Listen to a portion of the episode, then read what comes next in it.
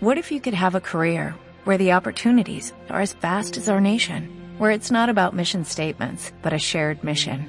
At U.S. Customs and Border Protection, we go beyond to protect more than borders, from ship to shore, air to ground, cities to local communities. CBP agents and officers are keeping people safe. Join U.S. Customs and Border Protection and go beyond for something far greater than yourself. Learn more at cbp.gov/careers. Capítulo 14. Eso debe de doler. Macro hizo una mueca mientras el cirujano untaba con un guento la piel ampollada del costado derecho de Cato, que le iba de la cadera al hombro. La mirada iracunda que el optio le lanzó fue del todo elocuente. No te muevas, el cirujano chasqueó la lengua. Ya es bastante difícil trabajar con esta luz sin tenerte a ti aquí dando vueltas. Venga, centurión, no muevas la antorcha. Lo siento. Macro levantó más la antorcha de brea y bajo su anaranjado resplandor parpadeante el cirujano metió la mano en el pequeño tarro de ungüento que tenía entre las rodillas y con cuidado le embadurnó el hombro a Cato. Cato se estremeció y tuvo que apretar los dientes mientras el cirujano continuaba la aplicación. El aire fresco de la hora anterior al amanecer lo hacía tiritar, pero proporcionaba un pequeño alivio en aquella herida sumamente lacerante que, de un extremo a otro de su costado, le enviaba oleadas de un punzante dolor que lo martirizaba. ¿Va a poder reincorporarse a la unidad? preguntó Macro. Hazme un favor, centurión. El cirujano sacudió la cabeza. ¿Cuándo aprenderéis los oficiales que no podéis esperar que los heridos se levanten de un salto y salgan disparados directamente de vuelta al combate? Si el optio sale de aquí, se le revientan las ampollas y se le infectan, estará muchísimo peor de lo que está ahora. ¿Cuánto tiempo entonces? El cirujano examinó el conjunto de ampollas inflamadas y ladeó la cabeza. Unos cuantos días, para que salgan las ampollas y luego desaparezcan. Tendrá que mantener el costado expuesto al aire y descansar tanto como sea posible. Así que está relevado de servicio. Relevado de servicio. Se mofó Macro. Tal vez no te hayas dado cuenta, pero hay una maldita batalla en curso. Tiene que volver a la unidad. Me hacen falta todos los hombres que tengo. El cirujano se levantó cuán alto era y se encaró con el centurión.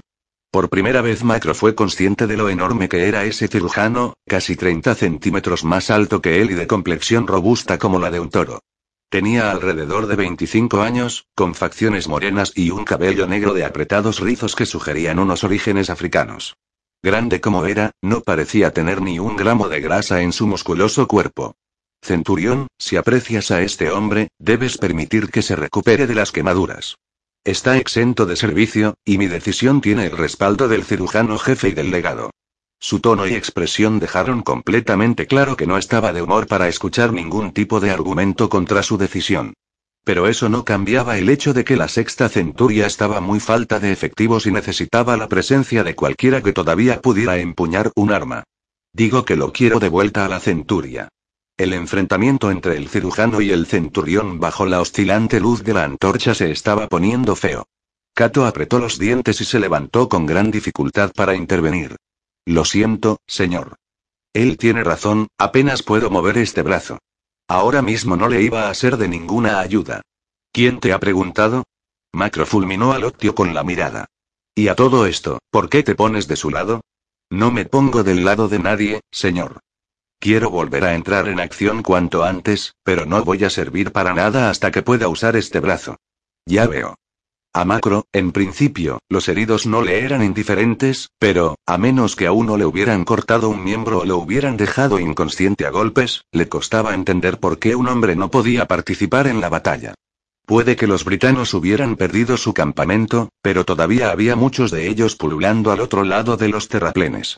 Bien podría ser que los heridos tuvieran que luchar para salvar la vida dentro de no mucho. De acuerdo entonces, muchacho dijo, cediendo un poco. Pero regresas a la centuria en cuanto puedas, ¿entendido?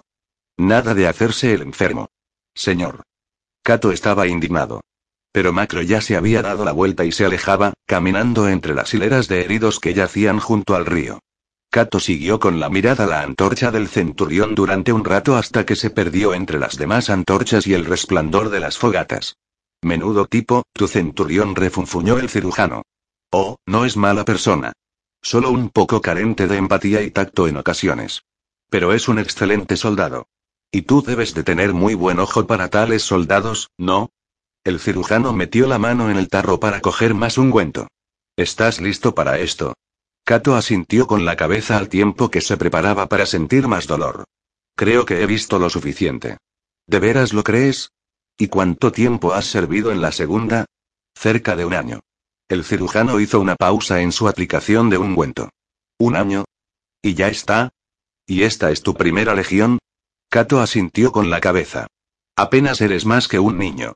El cirujano sacudió la cabeza entre perplejo y divertido y entonces vio la túnica y la armadura de Kato en el suelo.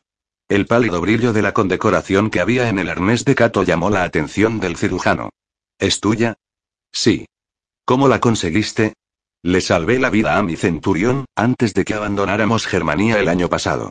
¿Quieres decir que eres precisamente ese Octio? ¿Ese del que todo el mundo hablaba en la base? El cirujano miró a Cato con otros ojos. ¿El Octio de Palacio? Soy yo. Cato se sonrojó. ¿Y te hiciste voluntario en el ejército? No. Soy esclavo de nacimiento. Me dieron la libertad a condición de que me incorporara a las águilas. Una recompensa por los servicios de mi padre en palacio. ¿Y él también era un esclavo? Liberto. Fue liberado después de que yo naciera, así que yo seguí siendo un esclavo. Eso es duro. Así son las cosas. El cirujano se rió con una profunda y sonora carcajada que atrajo las miradas de aquellos que estaban cerca. Bueno, pues ciertamente has dejado tu impronta, ¿no crees?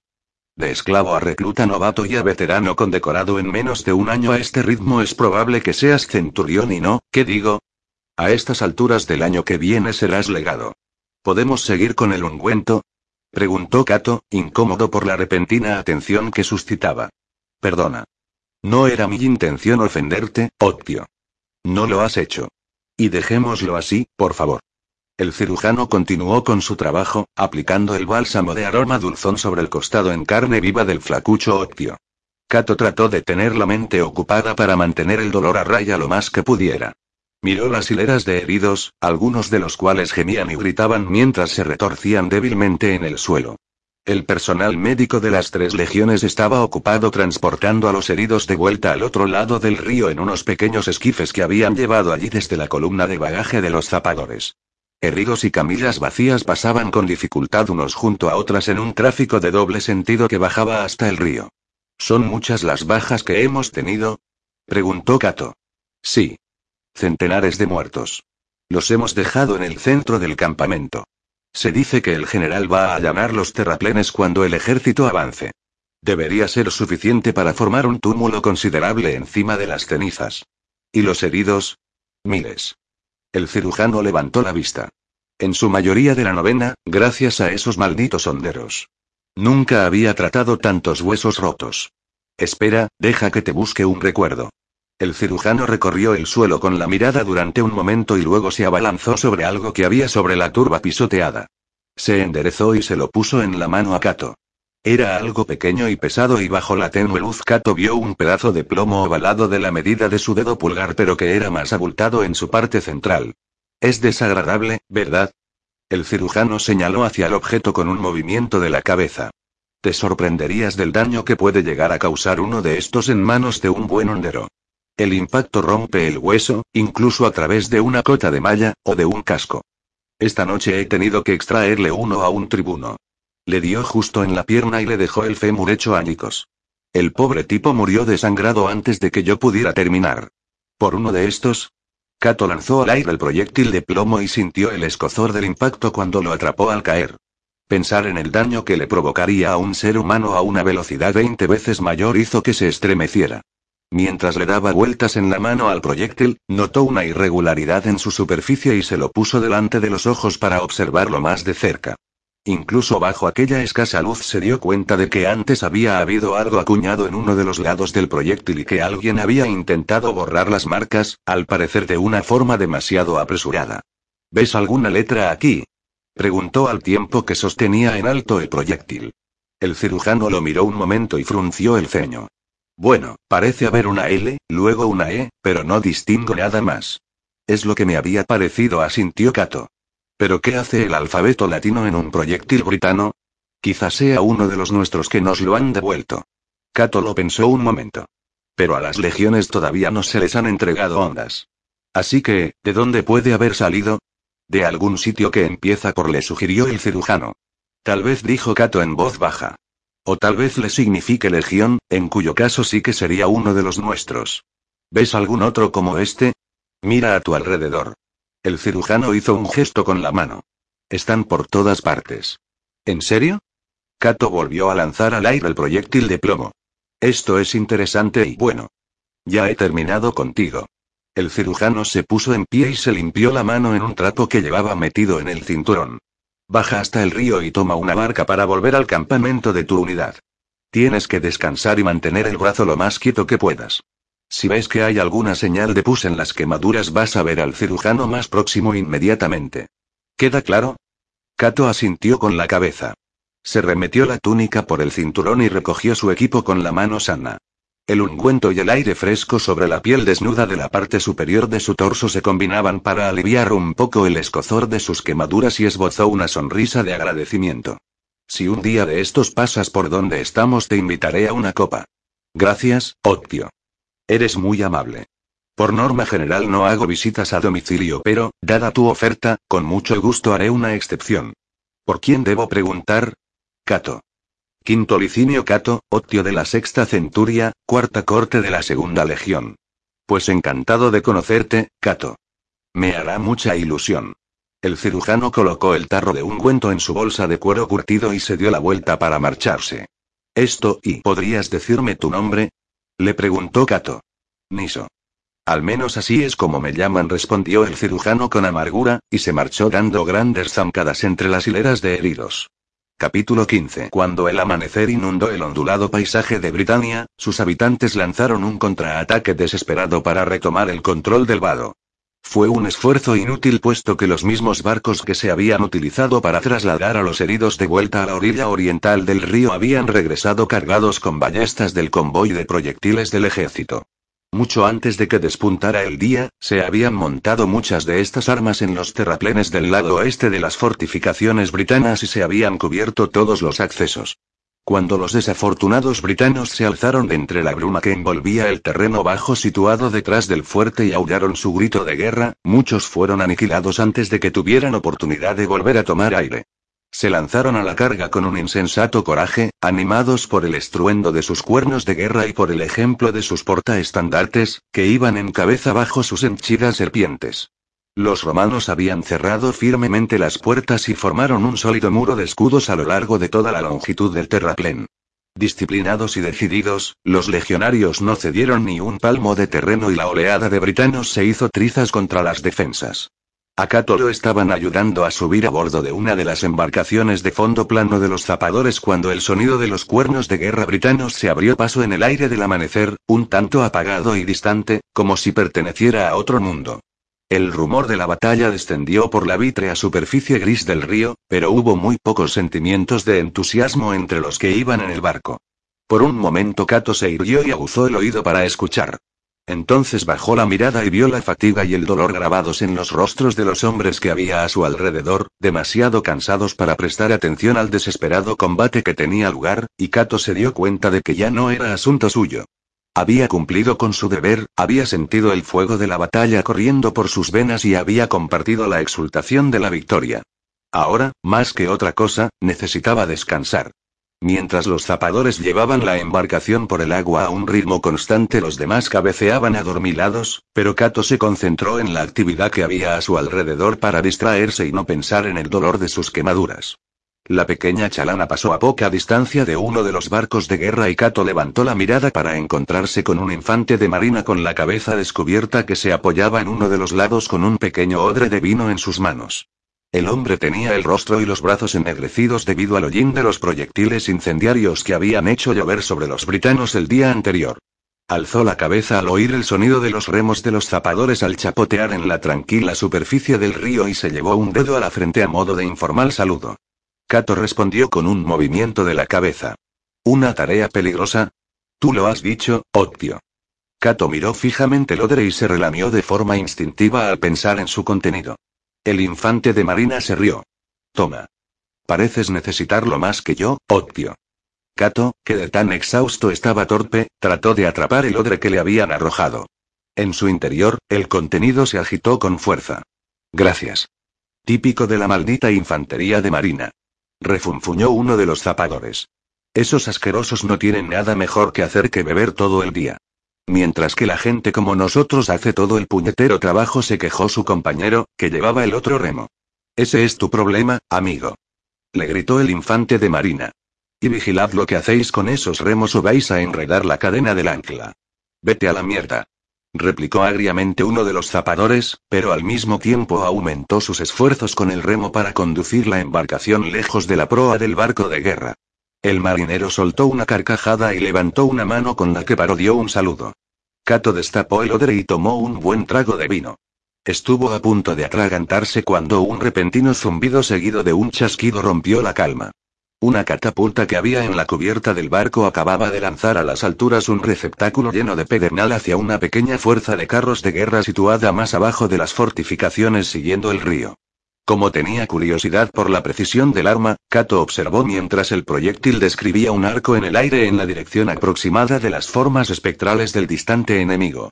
Todas las miradas debían de estar fijas en la lucha por las fortificaciones puesto que no hubo ninguna señal de reacción ante aquel punto negro que se les venía encima. El receptáculo desapareció entre las formas apenas visibles de hombres, caballos y vehículos. Momentos después, desde el otro lado del agua llegó un apagado estrépito seguido de gritos de sorpresa y dolor.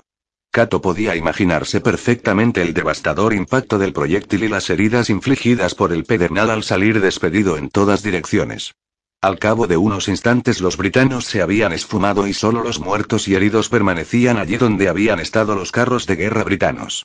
Mientras el casco del barco de guerra desaparecía bajo la luz lechosa, Cato se dejó caer de nuevo contra el duro lateral de la embarcación y cerró los ojos a pesar del martirio de las quemaduras.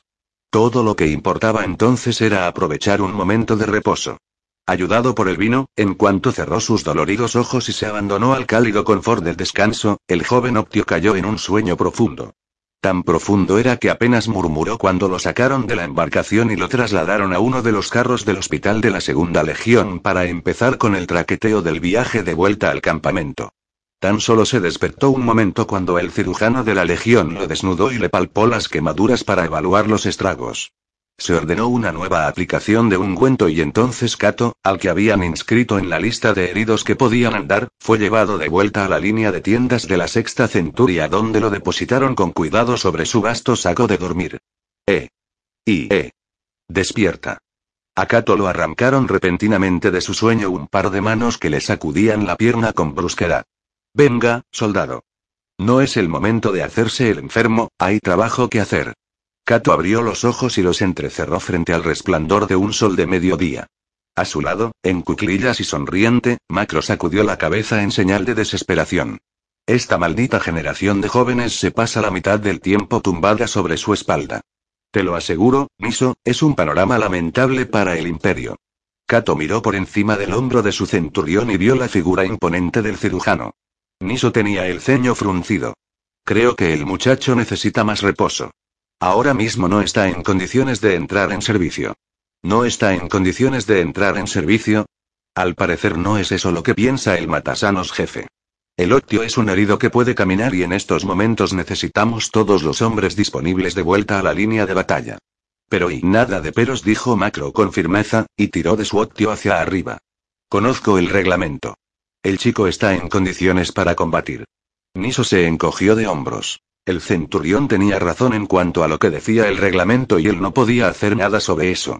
Aún así, no quedaría bien en su hoja de servicios que uno de sus pacientes muriera a causa de una infección porque él no hubiera proporcionado el suficiente margen de tiempo para su recuperación.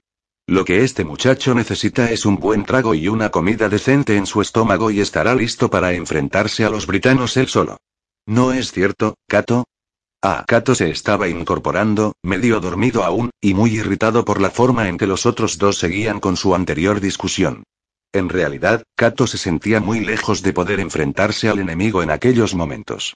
Ahora que volvía a estar despierto, el dolor de sus quemaduras parecía peor que nunca y, al mirar hacia abajo, vio que su costado era todo un cúmulo de ampollas y piel enrojecida bajo el brillante ungüento. ¿Y bien, muchacho? preguntó Macro. ¿Estás listo? Kato solo deseaba volver a estar dormido, con el centurión y el resto del maldito ejército tan lejos de su mente como fuera posible. Detrás del centurión, Niso movía la cabeza suavemente y por un momento Kato estuvo tentado de estar de acuerdo con el consejo del cirujano y tomarse un descanso de sus obligaciones lo más largo que pudiera.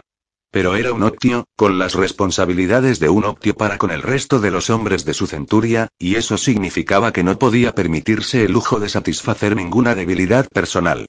Fuera cual fuera el dolor que sentía en aquellos momentos, no era peor que el que había sufrido su centurión con cualquiera de sus innumerables heridas en campañas anteriores. Si quería ganarse el respeto de los hombres que tenía a su mando, el mismo respeto del que Macro gozaba con tanta soltura, entonces tendría que sufrir por ello. Con los dientes apretados, Kato se levantó y se puso en pie. Niso dio un suspiro ante la obstinación de la juventud. Bien hecho, muchacho espetó Macro, y le dio unas palmadas en el hombro al chico. Una oleada de dolor bajó rozando todos los nervios del costado del Octio y este hizo una mueca al tiempo que dejaba el cuerpo quieto un momento. Niso se acercó a él de un respingo. ¿Cómo estás, Octio? Bien logró decir Cato entre dientes. Bien, gracias. Ya veo. Bueno, si necesitas algo, baja hasta el hospital de campaña. Y si hay algún signo de infección, ven a verme enseguida. El último comentario iba dirigido tanto al centurión como al Octio y Cato asintió con la cabeza para hacerle ver que lo había entendido. No te preocupes. Seré prudente. De acuerdo entonces. Me voy. Mientras Niso se alejaba, Macro lo criticó con desaprobación. ¿Qué les pasa a los cirujanos? O bien se niegan a creer que estás enfermo hasta que estiras la pata delante de ellos, o bien tratan el más ligero arañazo como si fuera una especie de herida mortal. Kato estuvo tentado de decir que sus quemaduras eran algo más grave que un simple arañazo, pero consiguió morderse la lengua. Había asuntos más importantes.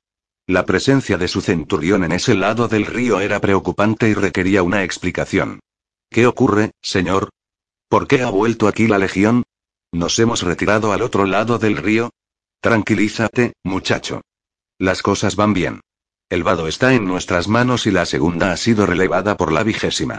Los chicos se están tomando un descanso antes de que el general Plautio traslade el ejército a la otra orilla. ¿Los britanos se han marchado? ¿Marcharse? Macro soltó una carcajada. Tendrías que haberlos visto esta mañana.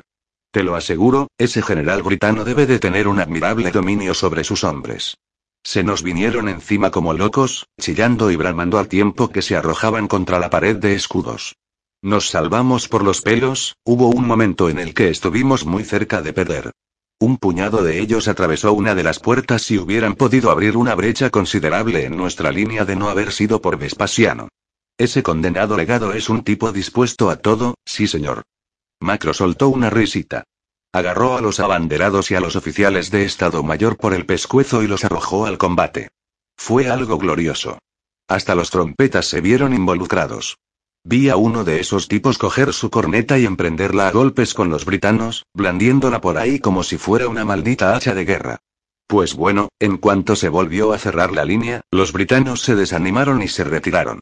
¿Y el general simplemente va a dejar que se escapen? Cato estaba consternado. ¿Qué sentido tenía entonces la pérdida de tantas vidas el día anterior si al enemigo se le permitía retroceder y fortificar el próximo río? Puede que sea general, pero no es tan tonto. Ha enviado a la caballería auxiliar tras ellos. Mientras tanto, la vigésima al fin ha movido el culo y está haciendo algo y nosotros hemos vuelto aquí para tomarnos un día de descanso. Luego seguiremos adelante otra vez. ¿Todo un día de descanso? No seas sarcástico, muchacho. Hemos desconcertado a esos cabrones y si podemos seguir avanzando, Karatako no tendrá oportunidad de volver a formar su ejército. Se trata de una cuestión de tiempo. Cuanto más tenga, más fuerte será su ejército. O nos esforzamos por avanzar ahora, o tendremos que luchar con muchos más después. En cualquier caso, lo vamos a pasar bastante mal. Me muero de ganas. Ambos se quedaron callados un momento mientras todos los recuerdos demasiado vívidos del día anterior se les agolpaban en la memoria. Kato sintió un escalofrío de horror que le recorrió la espina dorsal hasta llegarle a la nuca. Costaba mucho esfuerzo poner en orden la confusión de impresiones y entender lo que había ocurrido. La ferocidad de la batalla acostumbraba a alterarle a uno la percepción y a Kato le parecía que el día anterior se había experimentado una intensidad de la vida imposible, con todo su terror y éxtasis. Le embargaba una profunda sensación de ser demasiado joven para las cosas que había presenciado. Incluso demasiado joven para las cosas que había hecho. Le sobrevino una oleada de repulsión. Al dirigir la mirada hacia su optio, Macro vio la adusta expresión en el rostro del joven. En sus tiempos había visto a suficientes soldados jóvenes para imaginar lo que Kato estaba pensando. Ser soldado no es todo gloria, muchacho, ni mucho menos.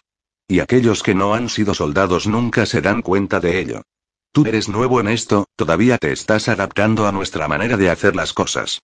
Pero ya te llegará. ¿Qué me llegará? Kato levantó la mirada. ¿En qué me voy a convertir? Un. Es una pregunta peliaguda. Macro hizo una mueca. En soldado es en lo que te vas a convertir. Incluso ahora no estoy completamente seguro de lo que eso significa. Es tan solo una manera de ser que tenemos.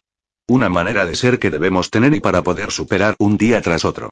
Imagino que debes de pensar que tanto yo como los demás somos un poco duros. No, duro no es la palabra apropiada. ¿Y esa palabra que leí el otro día? Te la pregunté, ¿recuerdas? Encallecido respondió Cato en voz baja. Eso es. Encallecido. Buena palabra. ¿Y usted lo está, señor? Macro suspiró y se sentó junto a su optio. Cato percibió la fatiga en sus movimientos y cayó en la cuenta de que Macro no había descansado durante casi dos días. Se maravilló ante la prodigiosa resistencia del centurión y por la manera en que hacía del bienestar de los hombres que tenía al mando su prioridad ante todo, tal como demostraba la actual situación. Cato, tienes ojos. Eres muy inteligente. Pero a veces haces unas malditas preguntas de lo más tonto. Claro, muchos soldados están encallecidos. Pero, ¿no lo están también algunos civiles? ¿No conociste a nadie encallecido cuando vivías en palacio?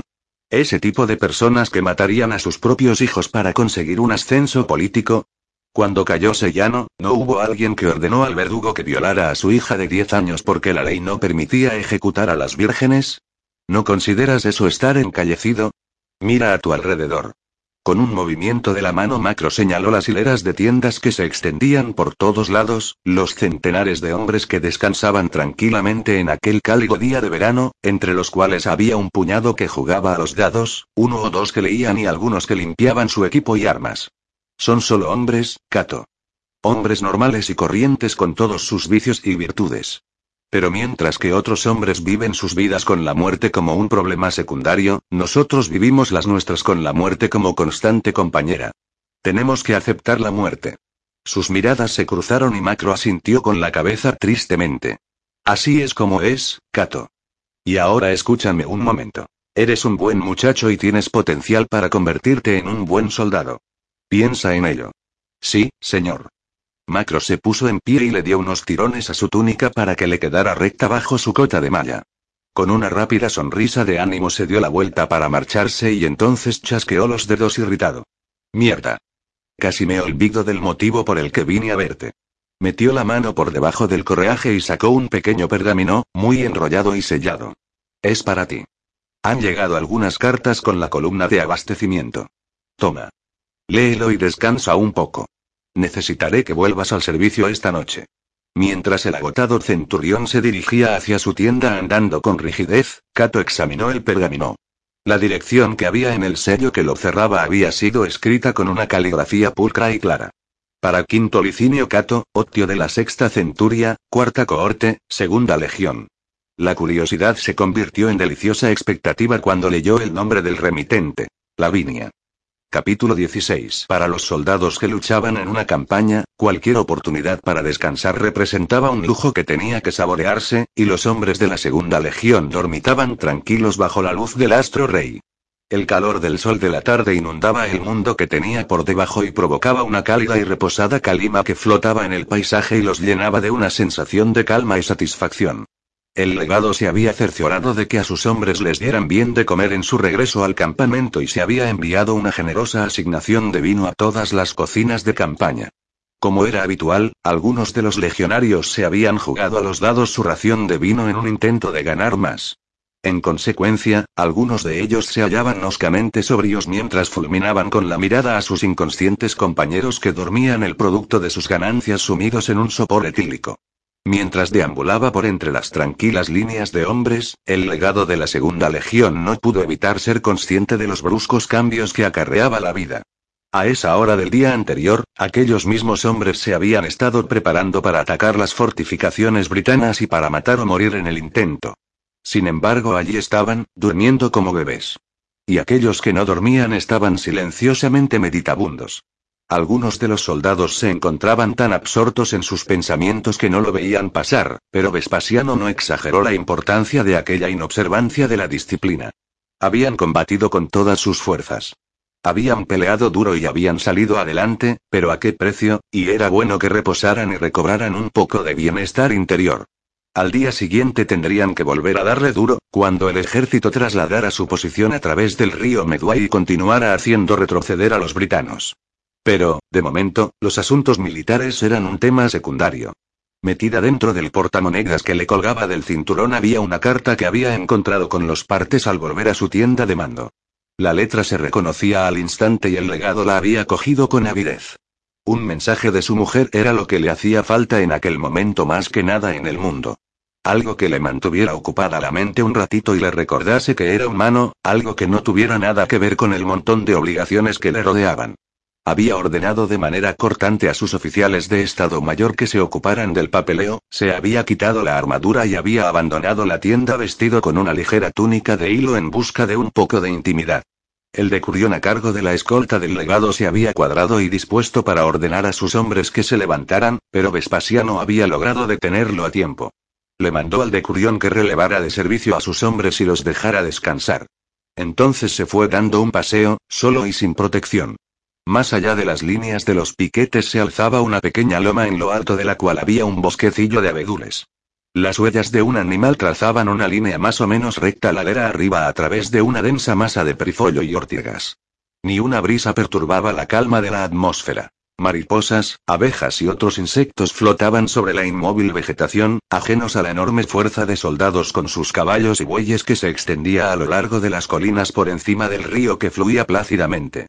Allí arriba en la loma reinaba el silencio y una completa calma. Vespasiano se dejó caer en el suelo con la espalda apoyada contra la rugosa corteza de un árbol. Incluso a la sombra el aire era cálido y bochornoso. Las gotas de sudor le corrían por debajo de los brazos y las notaba frías al deslizarse por sus costados bajo la túnica. Abajo, junto al vado del río, una brillante rociada de agua entre unas diminutas figuras le llamó la atención.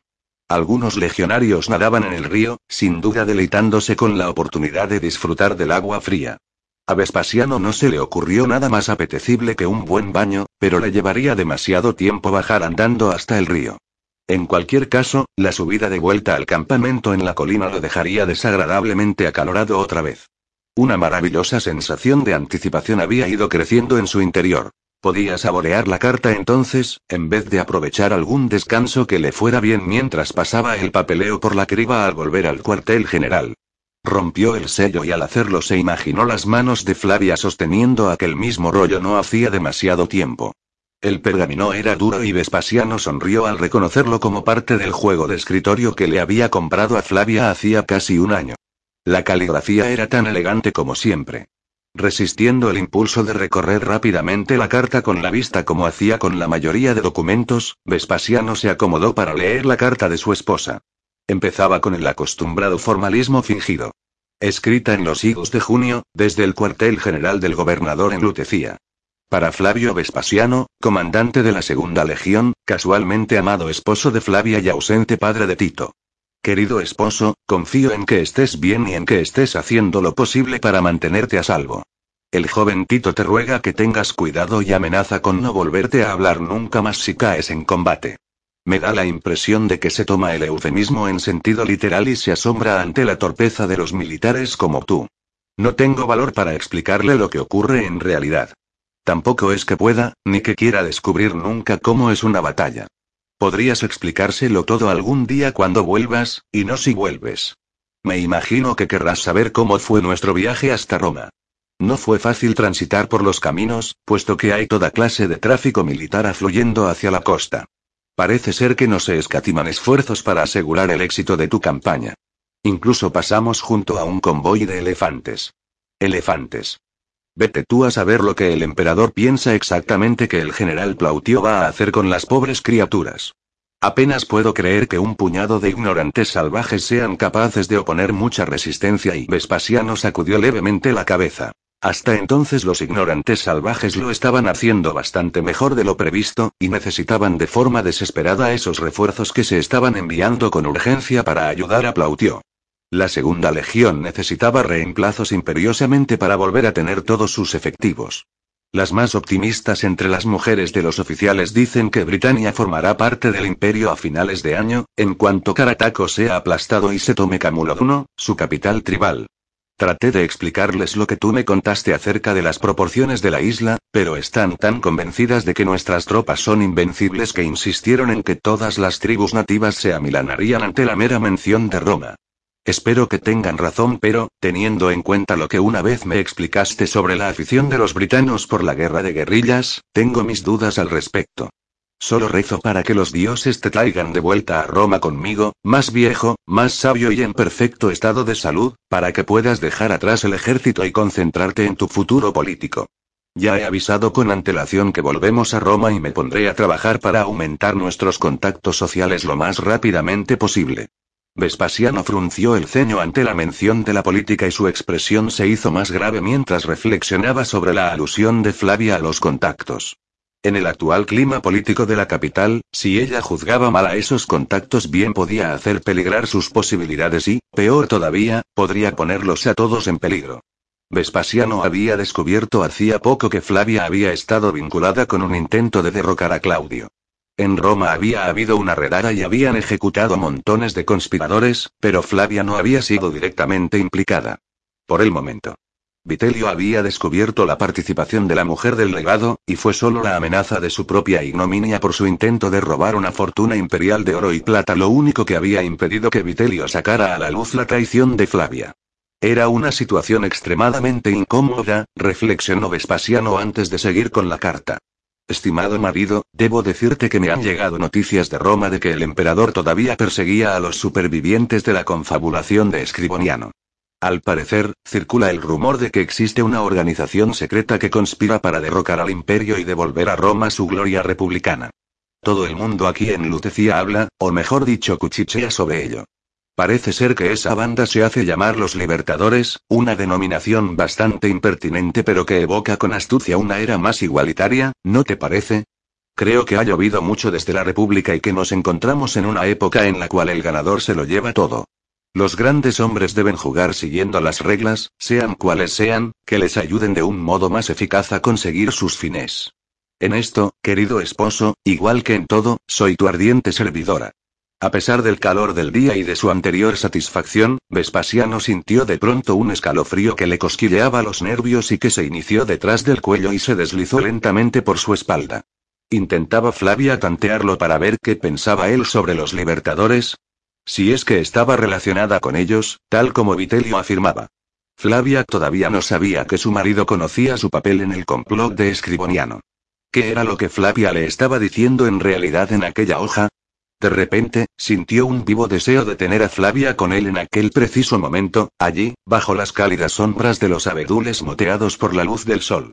Quería abrazarla, mirarla a los ojos y preguntarle la verdad para estar seguro de su inocencia, para ver que no había ni rastro de malicia en aquellos grandes ojos castaños. Y después hacer el amor. Oh, sí, hacer el amor. Casi creyó que estaba junto a él mientras evocaba la sensación de abrazarla desnuda entre sus brazos. Pero, ¿y si ella formaba parte de la conspiración?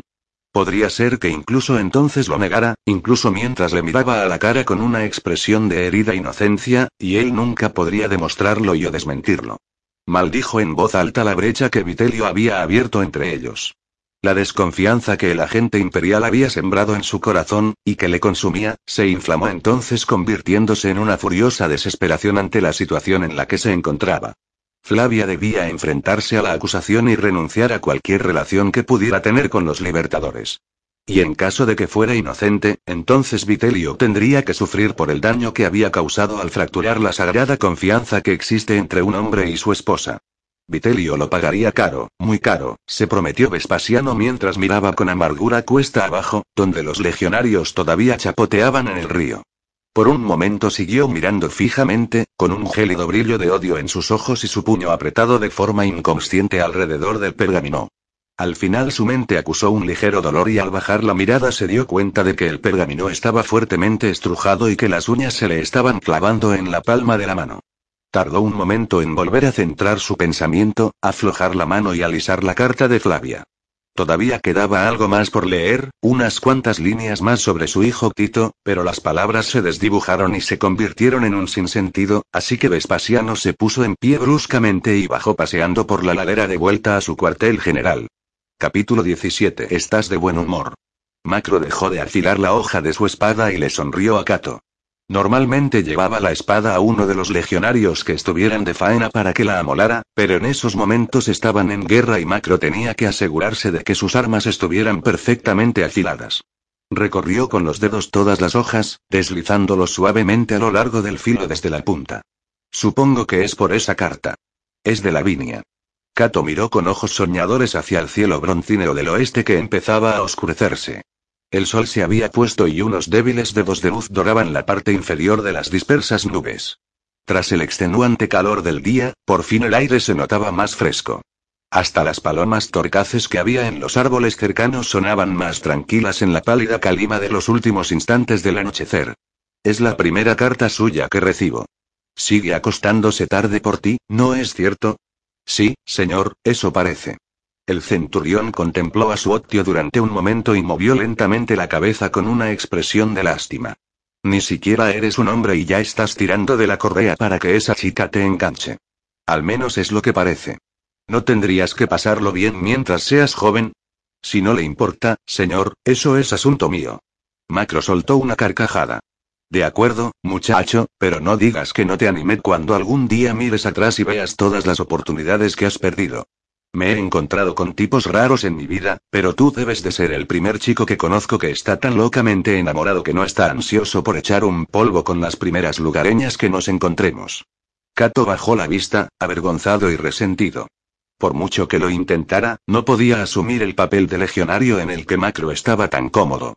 Siempre que se acercaba a un nuevo desafío, lo acosaba una dolorosa y perpetua timidez. ¿Y qué? ¿Cómo van esas quemaduras? ¿Lo puedes sobrellevar? ¿Tengo otra elección, señor? No. Duelen una barbaridad, pero puedo cumplir con mis obligaciones. Ese es el espíritu. Has hablado como un verdadero soldado. He hablado como un perfecto idiota, dijo Cato entre dientes. Pero, ¿te sientes con fuerzas? Hablando en serio, quiero decir. Sí, señor. El centurión recorrió con la mirada la refulgente masa de ampollas que cubría el brazo de Cato y luego asintió con la cabeza. Entonces, de acuerdo. La legión se pondrá en marcha al despuntar el día. Dejaremos aquí nuestras mochilas y la columna de bagaje del ejército lo traerá todo cuando hayamos cruzado el Támesis. Cuando estemos en el otro lado, tenemos órdenes de atrincherarnos y esperar a que el emperador llegue con refuerzos. El emperador va a venir aquí. En persona. Al menos eso es lo que el legado dijo en la reunión para dar instrucciones. Al parecer quiere estar presente en el momento culminante para presentarse ante la multitud de Roma como gran triunfador. Cruzaremos el Támesis y entonces estaremos bien situados para enfilar hacia el oeste, hacia el corazón de Britania, o para dirigirnos al este y tomar la capital de los catubelanios. En cualquier caso, mantendremos en suspense a los nativos y mientras tanto recuperaremos del todo las energías y nos prepararemos para la siguiente etapa de la invasión. ¿No sería mejor mantener nuestras espadas detrás de Karataco para evitar que vuelva a formar su ejército? Si nos quedamos allí sentados a esperar, lo único que hará será hacerse más fuerte. Macro asintió con un movimiento de la cabeza. Lo mismo he pensado yo. De todos modos, órdenes son órdenes. ¿Y nos van a dar reemplazos, señor? Están mandando a algunas cortes de la octava desde Gesoriaco. Tendrían que alcanzarnos cuando crucemos el Támesis. Gracias a nuestras bajas a la segunda le han prometido la mayor parte de los reemplazos. ¿Estás al día con los comunicados de efectivos de la centuria? Acabo de mandarlos al cuartel general, señor. Bien. Esperemos que esos malditos administrativos se dignen a hacernos llegar nuestro cupo. No es que esos cabrones haraganes de la octava sean gran cosa. Han pasado demasiado tiempo acuartelados y casi todos estarán más blandos que una fruta podrida. Puedes estar seguro de ello. De todos modos, un cabrón Aragán vivo es de más utilidad que uno muerto. Kato no pudo hacer otra cosa que asentir con la cabeza ante aquellas palabras de tan impecable sabiduría. Especialmente porque todos los hombres que habían muerto generaban ahora una cantidad de papeleo desagradablemente enorme. Así pues, ¿cómo andamos? Señor. Macro alzó los ojos al cielo. ¿Cuál es nuestro contingente actual? A. 48 efectivos, incluyéndonos a nosotros y al portaestandarte, señor. Tenemos a 12 en el hospital, tres de los cuales tienen miembros amputados. Macro les dedicó a aquellos tres últimos un minuto de su pensamiento, muy consciente del destino que les esperaba a aquellos que eran dados de baja de las legiones. De esos tres, ¿hay alguno que sea veterano? Dos, señor. El tercero, cayó Máximo, se unió a la legión hace tan solo dos años. Recibió un golpe de espada en la rodilla que casi se la cercenó. El cirujano tuvo que amputar. Eso es duro. Muy duro murmuró Macro, con el rostro prácticamente oculto por las crecientes sombras de la noche. Dos veinticinco habas partes de su gratificación es todo lo que le van a dar. No es mucho para que un hombre pueda sobrevivir. Es romano, señor. Tendrá derecho al reparto de grano. Al reparto de grano. Dijo Macro con desprecio. Es una perspectiva condenadamente humillante para un ex legionario. No, no puedo dejar que dependa de eso. Debe recibir algo de dinero para abrir un comercio. Un zapatero remendón no echaría en falta una pierna o dos. Él puede hacer eso, o dedicarse a otro negocio similar. Haremos una colecta para Máximo. Haz las rondas antes de que todo el mundo se acueste esta noche. Y devuélvele el dinero de los fondos funerarios. Dudo que los muchachos protesten por eso. Encárgate de ello. Sí, señor. ¿Algo más, señor? No. Puedes transmitir la orden sobre el avance de mañana mientras anotas las contribuciones para Máximo. Hazles saber a los chicos que estaremos en pie antes del amanecer. Desayunados, reunidos y listos para ponernos en marcha y ahora ponte a trabajar. Mientras observaba la oscura figura del Octio al bajar por la línea de tiendas, el pensamiento de Macro volvió a cayó Máximo. Apenas era mayor que Cato, pero ni con mucho tan inteligente. En realidad era bastante tonto. Un joven grandote y desgarbado de los barrios bajos de la suburbia en Roma. Alto, lento y pesado, con unas grandes orejas entre las cuales una exasperante sonrisa torcida dividía su cara. Desde el momento en que Macro se había hecho cargo de la centuria, había visto a Máximo como una baja previsible, y había sacudido la cabeza con lástima ante los intentos del chico por formar parte de la legión. A Macro no le produjo ninguna satisfacción que se hubiera demostrado que estaba en lo cierto, y era doloroso imaginarse al joven y burro inválido tratando de sobrevivir en una metrópolis abarrotada de ladrones y granujas de la peor calaña. Pero la espada que había sesgado de golpe la carrera del muchacho, por no mencionar su pierna, podía haber caído con la misma facilidad sobre cualquier otro soldado de la centuria, reflexionó Macro. También sobre él o el joven Cato.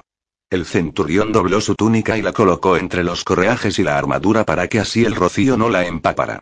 Cuando se hubo asegurado de que sus armas estaban al alcance de la mano, Macro se cubrió con su capa de lana y se tumbó sobre la hierba mirando hacia la negrura salpicada de estrellas.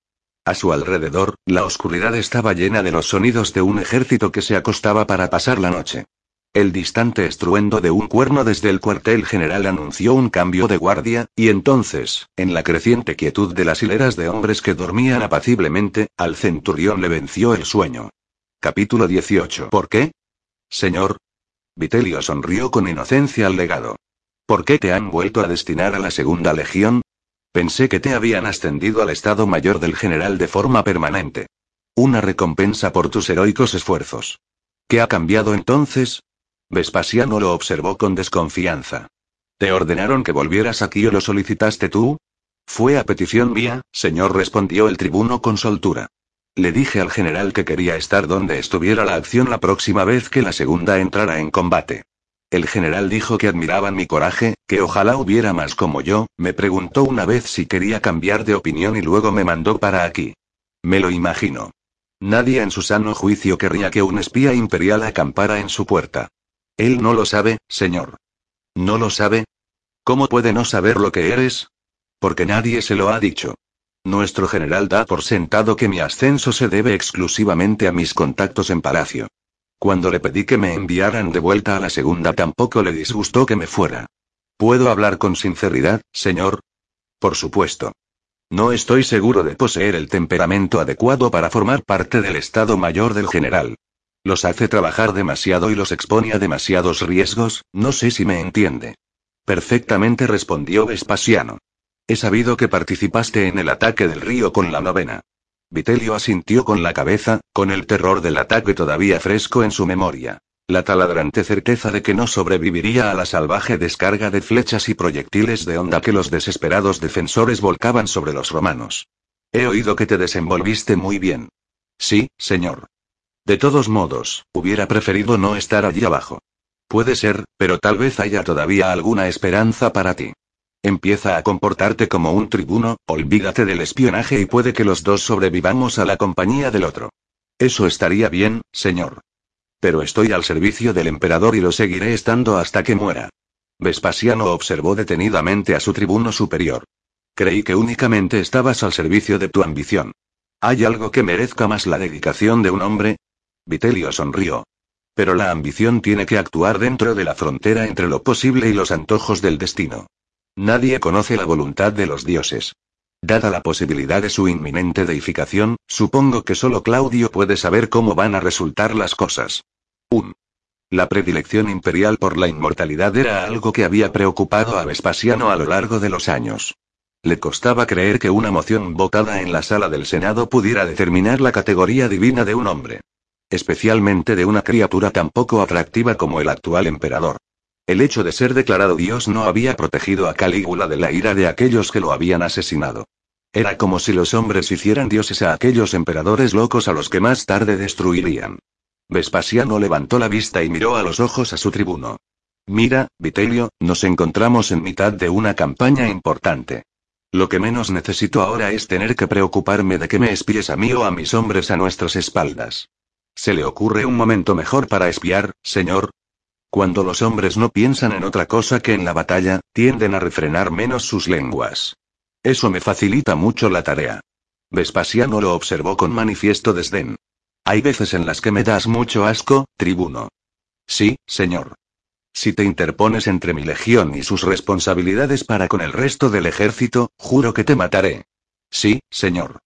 Si en la expresión del tribuno había alguna connotación de suficiencia o bien de sumisión a un superior, esta fue indescifrable para Vespasiano. Ninguno de los dos habló, os movió siquiera, mientras se observaban detenidamente el uno al otro. Al final, Vespasiano se echó hacia atrás con cuidado en su silla. Estoy seguro de que los dos nos comprendemos. Oh. Estoy completamente seguro de que es así, señor. Y puedo suponer que el acuerdo al que llegamos sobre la política extracurricular de su esposa y mi búsqueda del tesoro sigue en pie. Vespasiano cruzó las manos, las apretó con fuerza y asintió con un movimiento de la cabeza. Siempre que cumplas tu parte del trato. No se preocupe, señor. Su esposa está completamente a salvo, por el momento.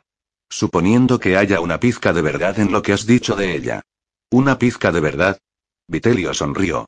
Creo que se sorprendería bastante si supiera lo que sería capaz de hacer Flavia para conseguir sus fines políticos.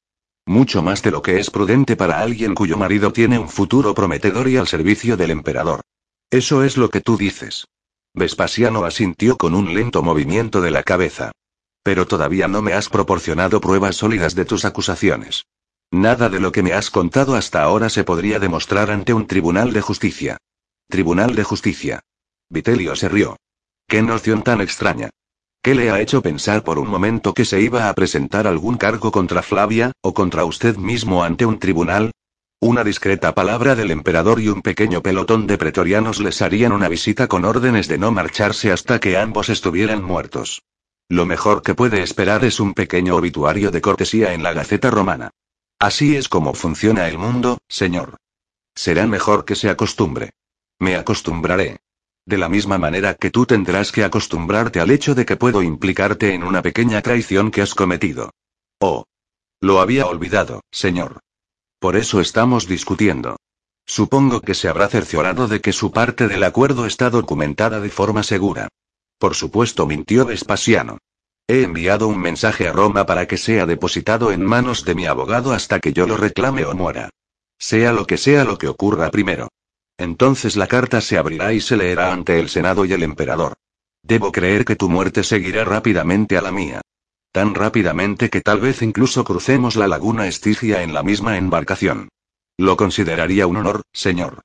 Vitelio se permitió esbozar una sonrisa irónica. Pero en realidad no hace falta que las cosas lleguen a ese extremo, ¿no está de acuerdo? Lo estoy. Entonces no hay nada más que decir, señor. Nada. ¿Puedo retirarme? Vespasiano se quedó en silencio un momento y luego sacudió la cabeza en señal de negación. Todavía no, tribuno. Antes de que te vayas necesito que me respondas a una pregunta. ¿Sí? ¿Qué sabes de los libertadores? Vitelio alzó una ceja, al parecer sorprendido por la pregunta. Apretó los labios y frunció el ceño antes de que se le ocurriera una respuesta. Ella ha estado en contacto con usted, ¿no es cierto? Vespasiano se negó a satisfacer al tribuno con una contestación y trató de ocultar su irritación ante la informal alusión a su esposa. Me lo imaginaba. Vitelio asintió con la cabeza. Los libertadores. He ahí un nombre que se ha estado repitiendo cada vez más durante los últimos meses. Vaya, vaya. Nuestra Flavia es un enigma más oscuro de lo que yo había creído, señor. Será mejor que la vigile bien antes de que haga algo por lo que su linaje pueda tener motivos para maldecirla. ¿Conoces la existencia de esa organización entonces? Podríamos decir que he oído hablar de ella, respondió el tribuno con soltura. Corre el rumor de que los Libertadores son una organización secreta que aspira a derrocar al emperador y restaurar la república. Se supone que llevan existiendo desde la época de Augusto, y fueron lo bastante vanidosos como para ponerse el nombre de los asesinos de Julio César. ¿Un rumor? Preguntó Vespasiano como para si eso es todo. Sigue siendo suficiente para que te hagan ejecutar, señor. Narciso tiene hombres repartidos por toda Roma y por las provincias que buscan a gente relacionada con la organización. Se supone que las personas involucradas en la confabulación de Escribonía no tienen contactos con los libertadores. Me pregunto cuánto sabe su esposa sobre ellos. Imagino que Narciso tendrá mucho interés en preguntárselo a la menor oportunidad. Vespasiano no quiso responder a aquella amenaza apenas disimulada. Ninguno de los dos ganaría nada con descubrir al otro. Se concentró en Flavia y en su posible conexión con aquella conspiración que se ocultaba en las sombras de la historia.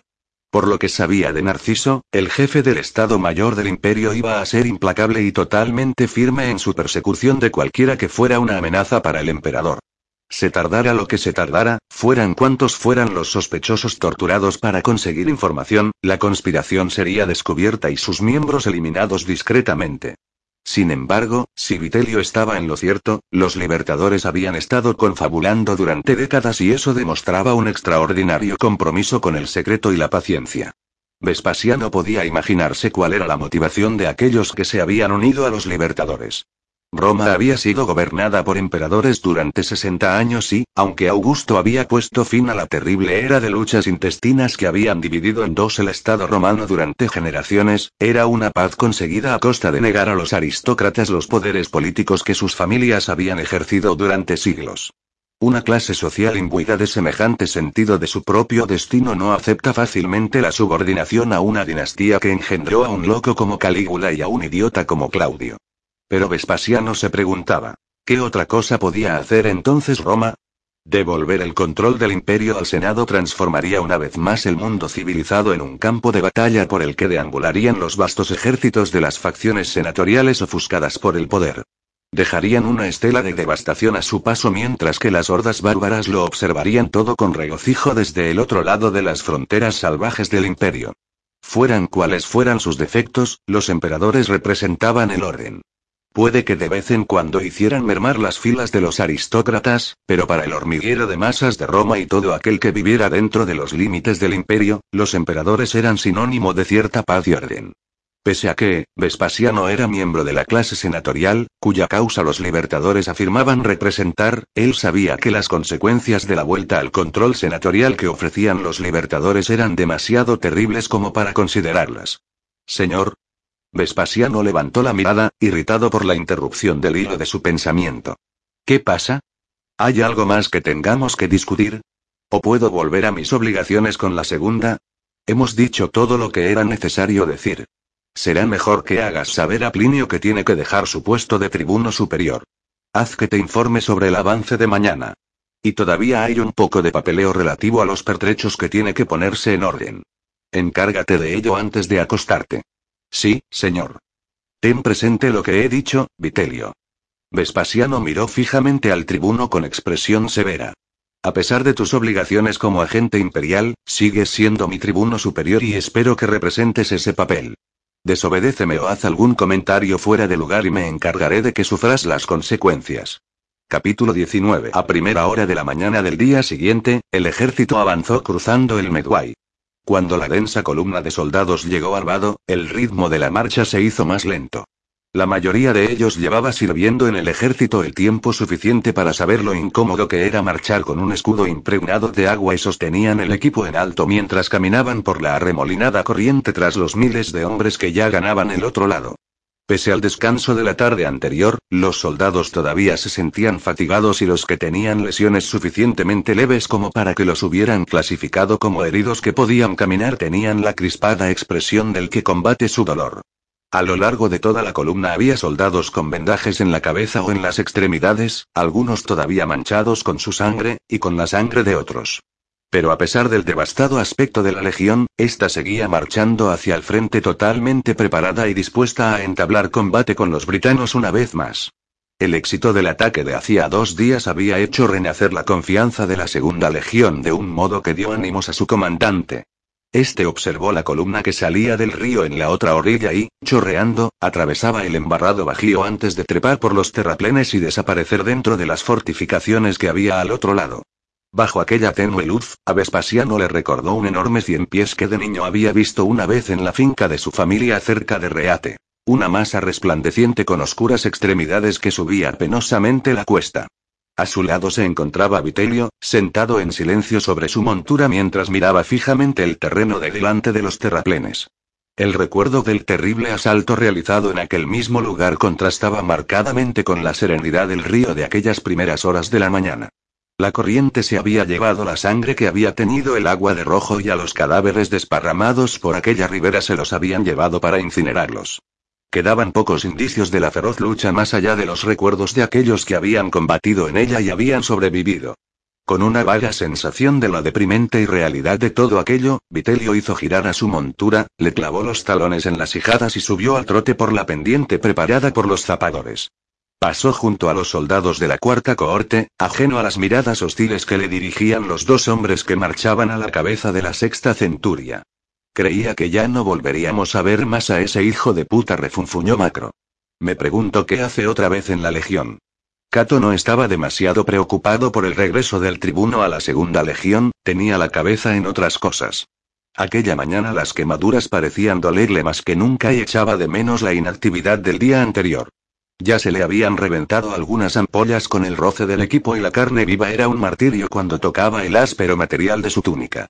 Apretó los dientes y se concentró en seguir la retaguardia de la centuria que iba delante. Quedó impresionado por la escena que apareció ante sus ojos cuando la sexta centuria atravesó los restos de las fortificaciones britanas. La zona cerrada estaba ennegrecida por el fuego y, mientras que los cadáveres de los romanos habían sido incinerados con todo respeto, no se les había dado semejante trato a los nativos muertos que yacían amontonados en pilas de materia en descomposición que el sol pudría. El aire en calma estaba cargado del hedor demasiado empalagoso de los cadáveres, y sus miembros rígidos, los ojos en blanco y las abiertas bocas caídas llenaron al joven Octio de una repugnancia que le provocó náuseas. Cato notaba la bilis que le subía por la garganta y aceleró el paso, al igual que lo habían hecho todos los soldados que habían atravesado las fortificaciones antes que él. Había montones de prisioneros a los que mantenían ocupados cavando fosas para enterrar a sus camaradas caídos bajo la mirada vigilante de los hombres de la vigésima legión destacados para servicios de guardia de los prisioneros. Debían de estar agradecidos por la ocasión que se les daba de mantenerse al margen del combate que se iba a producir, reflexionó Cato, y por un momento envidió su suerte antes de que una nueva bocanada de olor a carne podrida le llenara las ventanas de la nariz y le provocara arcadas. Tranquilo, muchacho. Lo consoló Macro. No es más que un olor. Intenta no pensar en lo que lo produce. Muy pronto estaremos fuera de este lugar. Cato se sorprendió de que a Macro pudiera dejarlo tan indiferente el sepulcral caos que los rodeaba. Pero entonces vio que su centurión tragaba saliva nerviosamente y se dio cuenta de que incluso aquel endurecido veterano no dejaba de estar afectado por las asquerosas consecuencias de la batalla.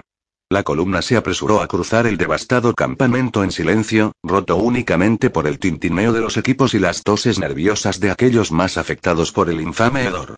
Una vez en la rampa del otro lado y de nuevo en campo abierto, Cato respiró profundamente para expeler hasta el último ápice de aire fétido de sus pulmones.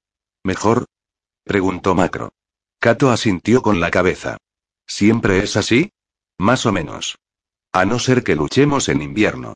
En aquellos momentos el campamento britano quedaba tras ellos y el aire estaba repleto de frescas fragancias campestres que hacían desaparecer el recuerdo del olor de los muertos. Aún así, las señales de la escaramuza entre los britanos y sus perseguidores llenaban el camino hasta allí donde alcanzaba la vista en dirección al Támesis. Armas usadas, caballos muertos, carros de guerra volcados y cuerpos desmadejados yacían esparcidos por el suelo pisoteado. El aire zumbaba con el sonido de las moscas que se arremolinaban en pequeñas nubes moteadas sobre los muertos. Una neblina gris pendía sobre el sendero y se levantaba al paso de las legiones que marchaban para unirse a las cohortes auxiliares y a la caballería en su persecución del enemigo. Cato sintió que el primer calor del día caía sobre él. Sabía que, más tarde, bajo el creciente bochorno, las condiciones serían intolerables bajo el peso del voluminoso e incómodo equipo, el cual estaba diseñado para la efectividad en la batalla sin tener demasiado en cuenta la comodidad del que lo llevaba durante la marcha. Las quemaduras al descubierto ya le estaban causando un tormento más allá de lo imaginable. Pero sabía que el dolor todavía le duraría unos días más y, como no se podía hacer nada al respecto, tendría que limitarse a soportarlo, reflexionó Cato con una mueca. Mientras el sol iba subiendo poco a poco hacia un claro cielo azul, las sombras de los legionarios que avanzaban pesadamente se acortaban, como si fueran ellos mismos los que se estuvieran atrofiando bajo el calor cada vez mayor, y las alegres conversaciones del amanecer se redujeron a algún que otro comentario en voz baja. Cerca del mediodía la legión se aproximó a la cresta de una colina baja y el legado ordenó un alto en la marcha. Escudos y espadas se dejaron al lado del camino antes de que todos los legionarios se dejaran caer al suelo y, agradecidos, bebieran a sorbos de las cantimploras de cuero que habían sido llenadas antes de despuntar el día. La sexta centuria se encontró cerca de un pequeño círculo de cadáveres, romanos algunos, britanos la mayoría, silencioso testimonio de una enconada escaramuza que había tenido lugar el día anterior. Ese día ningún sonido de combate perturbaba la apagada conversación de los hombres de la Segunda Legión, ni siquiera una trompeta o cuerno distantes. Era como si la batalla de los dos días anteriores se hubiera retirado al igual que una fugaz marca y hubiese dejado esparcidos por la tierra sus rotos y malditos restos de naufragios. Cato sintió un súbito deseo, teñido de pánico, de saber más sobre cómo estaban las cosas entre las legiones y sus enemigos. Acalló el impulso de preguntarle a Macro cómo se estaba desarrollando la situación puesto que el centurión sabía tan poco como él y lo único que podía ofrecer eran las conjeturas de un veterano. Por lo que Cato pudo deducir, la legión había marchado durante unos 13 o 14 kilómetros más allá del Medway y eso significaba que todavía quedaba por delante una distancia similar antes de llegar al Támesis. ¿Y entonces qué? ¿Habría otro sangriento asalto a un río? ¿O es que esta vez los britanos se estaban retirando demasiado deprisa para poder formar una defensa organizada? Las colinas cubiertas de hierba daban paso a densos matorrales de aulagas que abarrotaban ambos lados del camino y a través de los cuales serpenteaban unas pequeñas sendas que desaparecían de la vista. Si aquella era la naturaleza del terreno que había por delante, reflexionó Cato, entonces la siguiente batalla iba a ser algo muy distinto, un cúmulo de escaramuzas mientras los dos bandos se abrían camino con dificultad a través del enmarañado sotobosque. El tipo de batalla que un general poco podía hacer para controlar. No es el mejor campo de batalla para nosotros los romanos, ¿eh? Macro había visto que Suotio echaba miradas inquietas hacia los matorrales de Aulagas. No, señor. Yo que tú no me preocuparía, Cato. Es probable que esto sea un obstáculo para los britanos igual que lo es para nosotros. Supongo que sí, señor. Pero yo diría que ellos conocen el camino por los senderos locales. Eso podría causarnos problemas. Tal vez asintió Macro sin demasiada preocupación. Pero dudo que importe demasiado ahora que tienen un río y un terraplén entre ellos y nosotros. Cato deseó poder compartir la ecuanimidad de su superior sobre la situación, pero la claustrofobia táctica del soldado al final de la cadena de mando se apoderó de su imaginación. Un estridente toque de varias trompetas sonó bruscamente y al instante Macro se puso en pie. Arriba. Arriba cabrones holgazanes. Coged vuestro equipo y formad en el camino.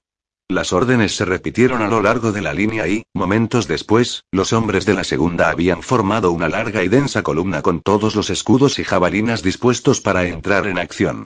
Allí donde el sendero se elevaba por delante de la centuria, Cato vio al grupo de mando sobre la cresta de la colina. Un mensajero a caballo se estaba dirigiendo al legado y agitaba el brazo en dirección al terreno situado al otro lado de las lomas. Con un rápido saludo el mensajero dio la vuelta a su caballo y se perdió de vista al galope. Entonces el legado se volvió hacia sus oficiales de Estado Mayor y dio las órdenes necesarias. ¿Y ahora qué? refunfuñó Macro. Capítulo 20. Vespasiano decidió que se estaba perdiendo rápidamente el control sobre el avance hacia el Támesis. Las cortes de los bátavos habían efectuado muy mal la persecución de los britanos.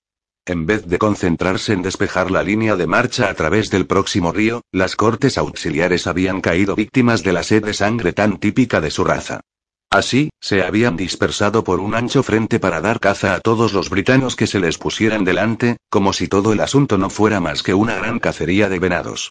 Bajo la cresta de la colina, la densa maleza se sumergía para perderse en otro más de los pantanos que parecían abarcar una parte demasiado grande de aquel paisaje.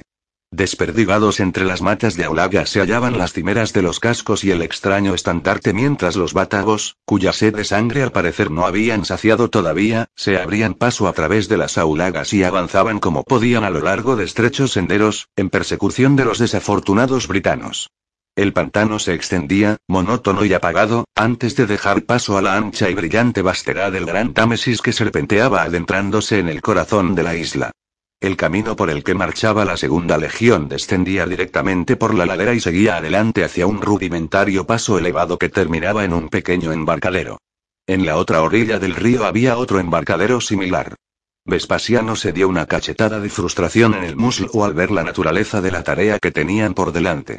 Su caballo, entrenado para la batalla, hizo caso omiso del ruido y se puso a pacer con satisfacción en la suculenta hierba que crecía al lado del camino.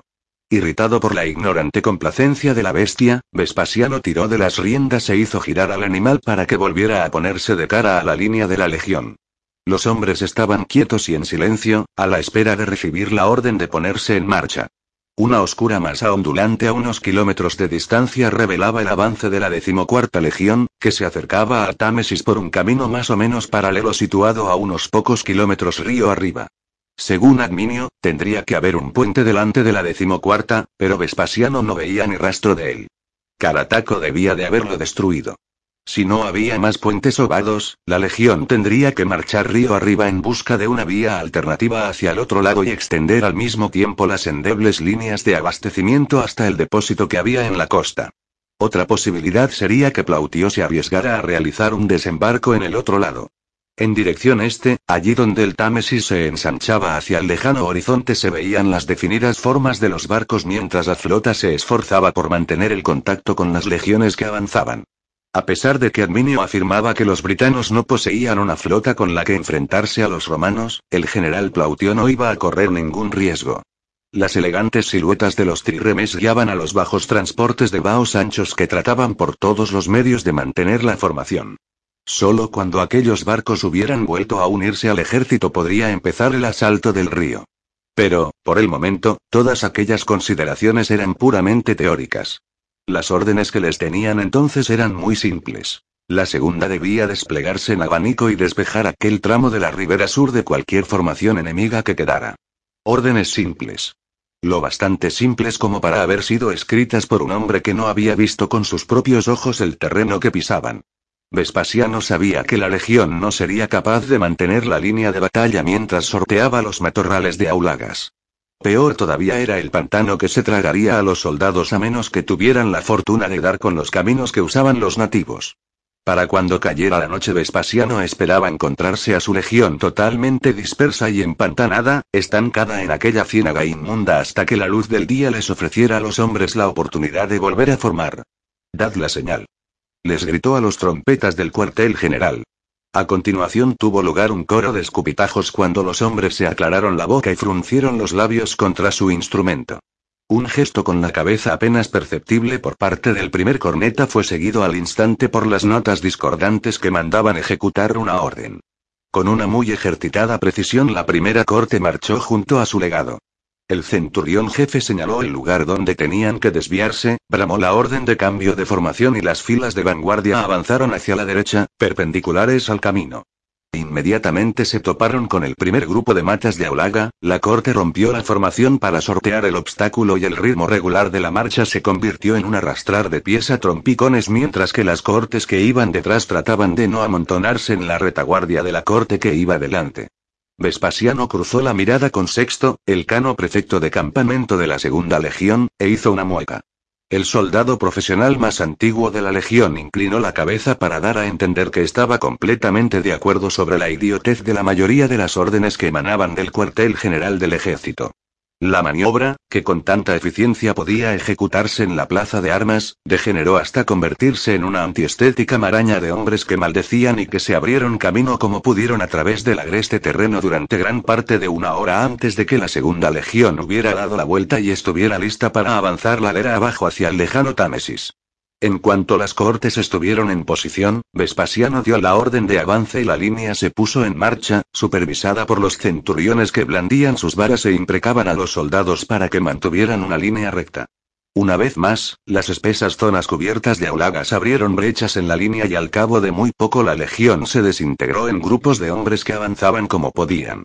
Aquí y allá la línea se detenía cuando los hombres se tropezaban con los britanos, la mayoría heridos, y los desarmaban antes de enviarlos escoltados hacia la retaguardia. Aquellos cuyas heridas eran tan graves que no les permitían andar los liquidaban con una estocada en el corazón y los romanos seguían adelante trabajosamente.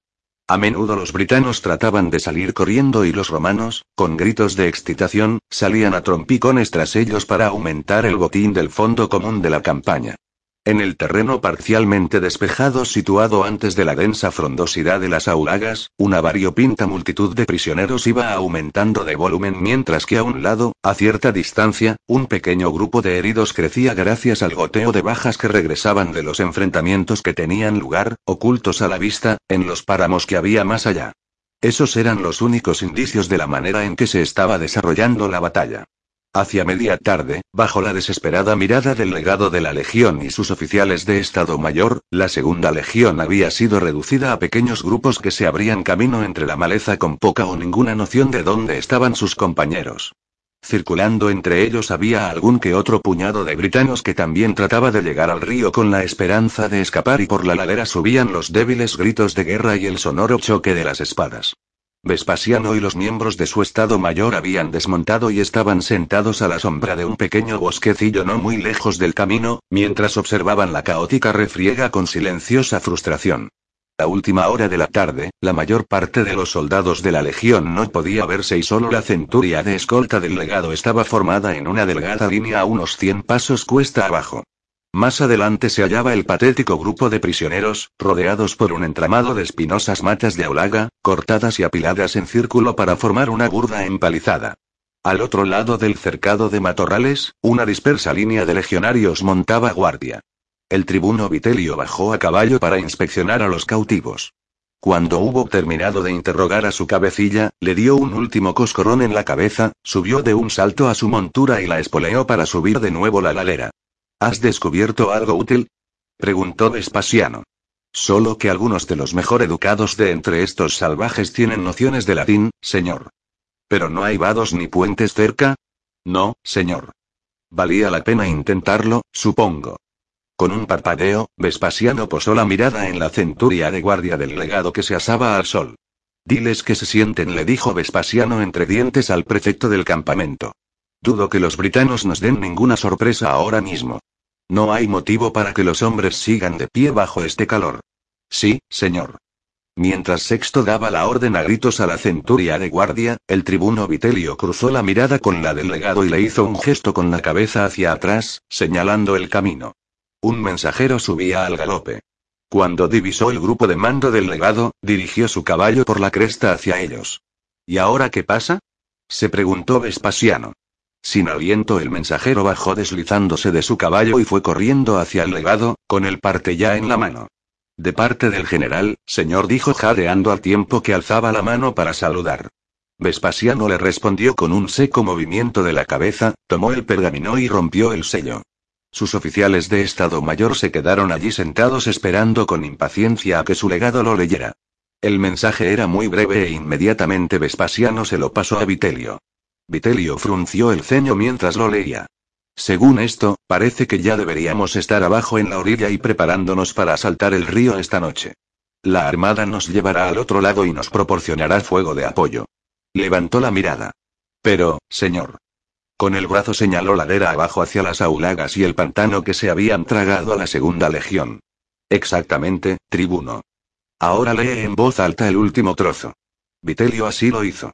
Con relación a las primeras órdenes, debe tenerse en cuenta que las cortes de Batavos han tenido problemas con el terreno pantanoso y se os aconseja que limitéis vuestro avance solamente a los caminos y senderos ya creados y uno de los tribunos subalternos rechifló con desdén y burla y el resto se rió amargamente. Vespasiano levantó la mano para acallarlos antes de volverse de nuevo hacia Vitelio. Parece que los muchachos del cuartel general del ejército no han caído del todo en la cuenta de las dificultades prácticas que conllevan las órdenes que ellos dictan con tanta rapidez. Pero dada tu reciente experiencia en el Estado Mayor estoy seguro de que tú debes de saberlo todo sobre esto. Los demás tribunos hicieron lo que pudieron por ocultar sus sonrisas y Vitelio se sonrojó. De todos modos, no podemos cumplir esta orden. Para cuando la legión vuelva a reunirse en el río ya será bien entrada la noche. Y la armada todavía se encuentra a unos cuantos kilómetros río abajo. No hay posibilidad de realizar un ataque hasta mañana, concluyó Vespasiano. Más vale que el general lo sepa. Tribuno, tú sabes cómo funciona todo en el cuartel general y conoces cuál es nuestra situación aquí. Regresa con el mensajero a donde está Aulo Plautio, hazle saber nuestra posición y dile que no podré llevar a cabo el asalto hasta mañana. También podrías describirle el terreno con un poco de detalle para que así entienda nuestra situación. Ahora, vete. Sí, señor. Vitelio saludó y se dirigió a grandes zancadas hacia su caballo, enojado por la perspectiva de una larga y calurosa cabalgada y resentido por la sarcástica forma en que lo había tratado el legado delante de los tribunos de menor rango. Vespasiano miró divertido cómo el tribuno arrancaba las riendas de la mano del palafrenero y se arrojaba sobre el lomo de su caballo. Con un salvaje puntapié en las costillas del animal, salió al galope en dirección al cuartel general del ejército. No había podido resistirse a tomarle el pelo a Vitelio, pero todo el júbilo que podía haber sentido al bajarle los humos al petulante tribuno se evaporó rápidamente, y se maldijo a sí mismo por permitirse una conducta que estaba muy por debajo de la dignidad de su rango. Afortunadamente, el prefecto del campamento no había oído la conversación. Mientras aquel duro y antiguo veterano regresaba del lugar donde se hallaba la guardia del legado y subía por la ladera de grandes pasos, frunció el ceño ante las divertidas expresiones que había en los rostros de los jóvenes tribunos. ¿Hay nuevas órdenes, señor? Léelo. Vespasiano le tendió el pergamino. Sexto le echó un rápido vistazo al documento. Hay un joven caballero en el estado mayor de Plautio que va a tener que soportar unas duras palabras cuando lo pille, señor. Me alegra oírlo. Mientras tanto necesitamos reagrupar la legión. No tiene sentido tocar retreta. A estas alturas se han adentrado tanto en el pantano que será más fácil seguir adelante que volver atrás. Muy cierto, murmuró Sexto al tiempo que se acariciaba la barbilla. Llevaré al grupo de mando y a la centuria de guardia por el paso elevado hacia ese pantanal. Vespasiano señaló cuesta abajo. Una vez allí empezaré a tocar a retreta. Entre tanto, tú y los tribunos subalternos encontrad y reunid a todos los soldados que podáis y explicadles lo que pasa. Necesitamos que el grueso principal de la legión esté reunido en aquella cuesta que hay junto al embarcadero antes del amanecer si queremos tener suficientes hombres para atacar por la mañana. Muy bien, señor, dijo Sexto. Se volvió hacia los tribunos subalternos que habían oído todas las órdenes del legado y a los que no les hacía ninguna gracia la incomodidad de su tarea. Ya habéis oído al legado. Moved el culo y a vuestros caballos, señores. Venga, rápido. Con unas demostraciones de reticencia casi intolerables, los jóvenes tribunos subieron con gran esfuerzo a sus caballos, bajaron al trote por la ladera y se dispersaron por la miríada de senderos y caminos que entrecruzaban la densa masa de aulagas y terreno pantanoso.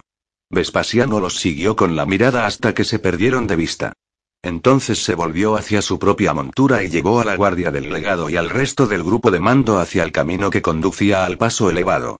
Aquella no era manera de llevar a cabo una batalla, reflexionó enojado. Apenas había recuperado la segunda legión, su amor propio, cuando una maldita orden negligente precipitaba a los hombres hacia un desastre de mil demonios, dispersos y sin mando a través de los condenados páramos de aquella condenada isla de mierda. Cuando consiguiera reagrupar a la legión, los hombres estarían exhaustos, sucios y hambrientos, con la carne y la ropa hechas jirones por los arbustos de Aulaga. Sería un milagro si conseguía hacer que consideraran siquiera algo que fuera la mitad de peligroso que la orden del general de un ataque anfibio sobre la otra orilla del río.